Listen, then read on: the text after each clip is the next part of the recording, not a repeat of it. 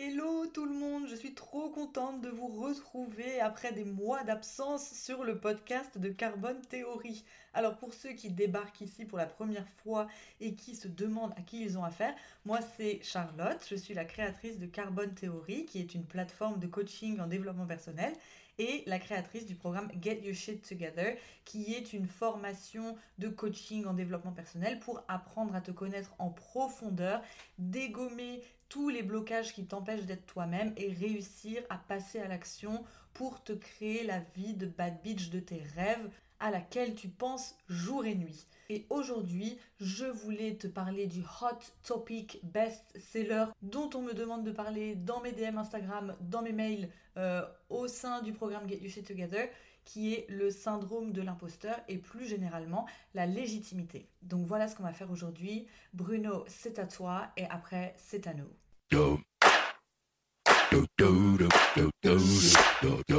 Alors ce que je veux aujourd'hui, c'est t'aider à comprendre comment fonctionne la légitimité pour dégommer ton syndrome de l'imposteur. Et comme d'habitude, qu'est-ce qu'on va faire? Une petite pause définition pour savoir clairement de quoi on parle et qu'on ne confonde pas les choses.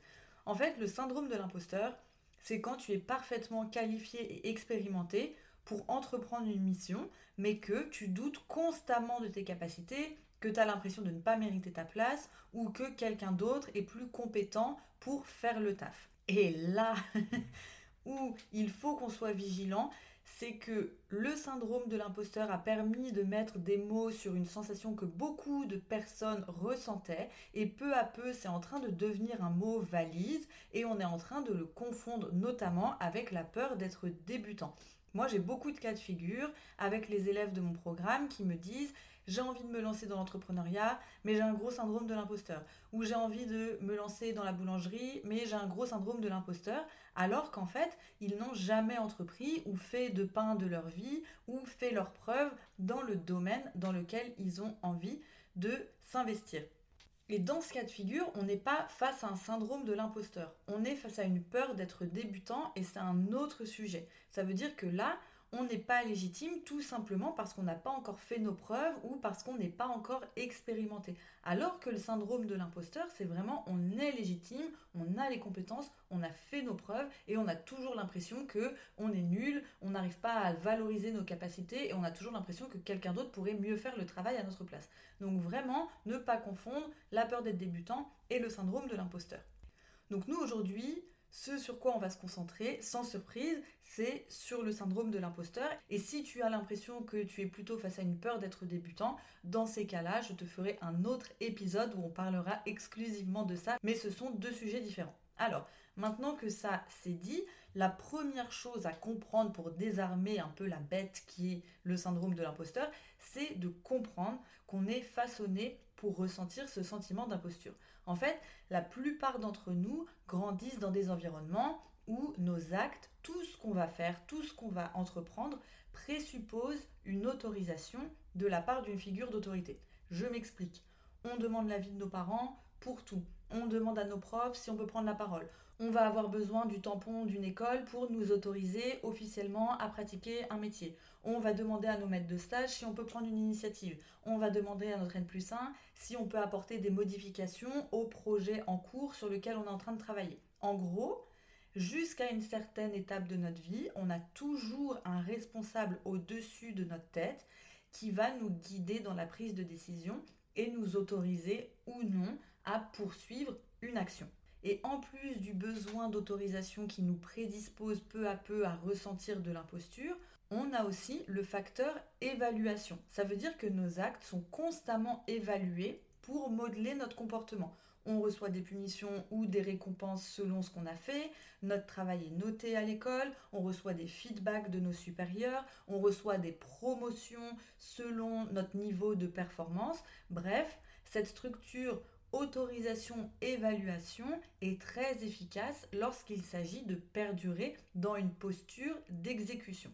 Le problème, c'est que quand on sort de ce schéma, donc ça veut dire qu'on va se mettre à entreprendre, qu'on va se lancer à notre compte, qu'on devient manager, qu'on devient responsable de projet et qu'on doit prendre nos décisions seul, bah, c'est hyper déstabilisant parce que on perd nos béquilles, on devient notre propre figure d'autorité, on devient parfois notre propre figure d'évaluation et on n'a plus personne sur qui s'appuyer. Et le résultat de ça, c'est que comme on n'a jamais appris à évaluer notre prise de décision, bah, on se fait assaillir par le doute, on se dit que Kayla du bâtiment B était vraiment mieux faite pour le job, on a notre vieux Gremlins intérieur qui débarque à 3h du matin pour nous dire qu'on est nul, qu'on fait trop mal notre travail et qu'on devrait rester sous la couette jusqu'à ce que mort s'en suive. Euh, on a l'impression qu'on va se réveiller euh, à la une d'un reportage d'Élise Lucet qui va dévoiler toute cette mascarade qui fait qu'on ne mérite pas d'être là où on est. Bref, on va se compliquer la vie parce qu'on n'a jamais appris à s'auto-autoriser et à s'auto-évaluer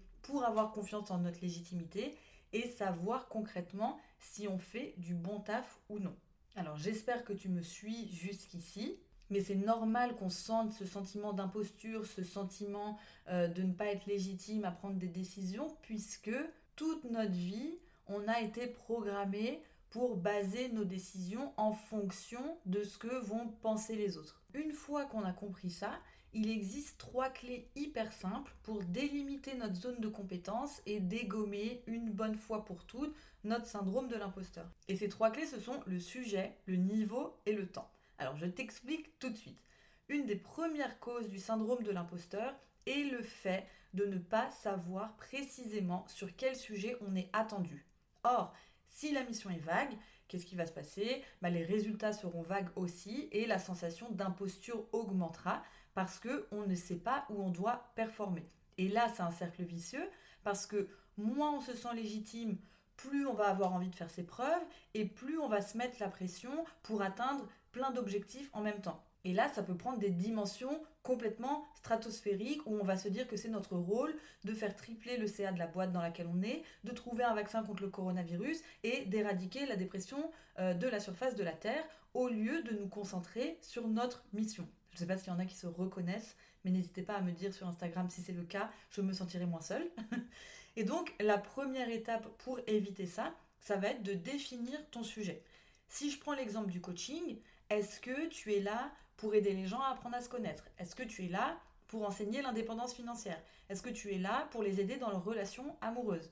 En fait, on ne peut pas être au four et au moulin. Et plus tu vas réduire ton champ d'action, plus tu vas pouvoir te concentrer, plus tu vas pouvoir performer, plus tu vas pouvoir obtenir des résultats et asseoir ta légitimité, prendre confiance en tes capacités. Donc étape 1, définir ton sujet. L'étape 2, c'est que une fois que tu as ton sujet bien délimité, il faut que tu définisses sur quel niveau tu te positionnes. Ça veut dire que quand tu prends ce sujet, quel est ton niveau d'expertise et d'expérience afin de comprendre qui tu es capable d'aider et comment. Donc si je reprends mon exemple du coaching, imagine que tu aies défini ton sujet et que tu te sois arrêté sur l'indépendance financière. C'est pas parce que tu n'es pas Warren Buffett ou Mark Zuckerberg que tu n'es pas légitime d'enseigner l'indépendance financière. Tu seras peut-être pas légitime pour enseigner comment créer un business valorisé à un milliard en bourse, mais en fait, il existe une tonne d'autres niveaux sur lesquels tu peux te positionner et sur lesquels tes compétences auront à fond de valeur ajoutée pour les personnes qui t'écouteront et pour lesquelles tu seras à fond légitime. Ça peut être par exemple l'indépendance financière pour les débutants, euh, comment gagner ses premiers 1000 euros en ligne, comment fonctionne la bourse, euh, créer un fichier Excel pour euh, créer un budget, les différentes étapes pour acheter son premier appartement, comment négocier un taux d'intérêt avec une banque, comment mettre 5000 euros de côté en un an? Là, tu as encore plein, plein, plein, plein, plein d'options qui font que tu as le droit d'être débutant dans un sujet et que même si tu es débutant et que tu as passé trois étapes importantes, ton savoir aura une valeur ajoutée énorme pour les gens qui sont en dessous de ces trois étapes. Je me souviens, c'est peut-être le seul truc de Star Wars dont je me souviens, de Yoda qui disait Teach what you know. Et c'est vraiment ça, transmet ce que toi tu sais déjà et il n'y a pas de petit savoir. Si tu sais quelque chose et que ça a marché pour toi, tu es légitime.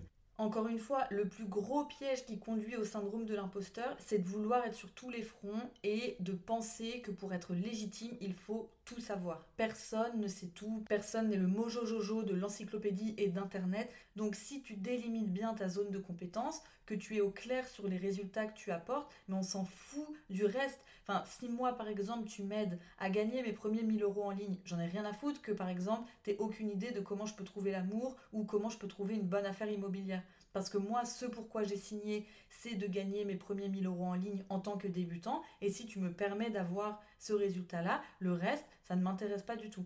Et là, petite parenthèse là-dessus, je pense qu'il y a une partie de euh, on ne sait pas assez euh, ce qu'on doit faire, on ne, délimite pas assez bien notre zone de compétence, on n'est pas assez au clair sur euh, nos missions. Mais je pense que ce qui a aussi largement joué en faveur du syndrome de l'imposteur, c'est que beaucoup d'entreprises propose des postes de plus en plus flous avec des missions de moins en moins précises. Par exemple, on va te demander d'être chef de projet événementiel, mais en même temps, tu dois t'occuper de la RH, du community management et euh, de la comptabilité. Du coup, t'as pas de boussole, t'as pas de moyen d'évaluer ta valeur personnelle et donc tu vas douter de tout tout le temps alors que ça ne viendrait jamais à l'idée d'un carleur de bader parce qu'il y a un trou dans la toiture de la maison qu'il est en train de rénover. C'est pas son problème, tout simplement parce que son travail est précisément délimité et c'est pas lui qui est en charge de régler cette problématique-là. Donc première étape, choisis ton sujet et deuxième étape, définis sur quel niveau de compétence et de résolution de problème tu te positionnes sur l'échelle de ce sujet. Et la troisième étape, le troisième élément à prendre en compte pour dégommer ton syndrome de l'imposteur, c'est le temps. Dans le sens où il faut comprendre que la légitimité n'est pas figée à tout jamais. Ce qui peut avoir été une solution ou une idée formidable dans un contexte donné n'est plus forcément vrai le lendemain ou 100 ans après ou 200 ans après. Pour te donner un exemple très concret, les stratégies de 2015 pour réussir sur Instagram, elles sont complètement obsolète aujourd'hui. Et si quelqu'un t'enseigne ça aujourd'hui, alors que c'était la rockstar de cette stratégie en 2015 qui cartonnait, ça ne fonctionne plus. Pareil, je lisais un livre sur l'histoire de la chirurgie qui expliquait que d'éminents chirurgiens ont longtemps complètement résisté au fait de se laver les mains parce qu'ils considéraient ça comme une théorie fumeuse de gros hippies qui était complètement perchée et qui ne connaissaient rien à la chirurgie. Et aujourd'hui, ça nous paraît être le béaba. Et c'est pour ça que oui, c'est intéressant de travailler pour se débarrasser de son syndrome de l'imposteur, mais que en même temps, l'idée n'est pas de se débarrasser complètement du doute, parce que c'est bon de douter. C'est ce qui nous permet de nous remettre en question, d'améliorer l'existant, de pas nous reposer sur nos acquis, de garder l'esprit ouvert et puis aussi d'évoluer avec le temps quand les solutions qu'on a trouvées à des problèmes ne fonctionnent plus quelques années plus tard.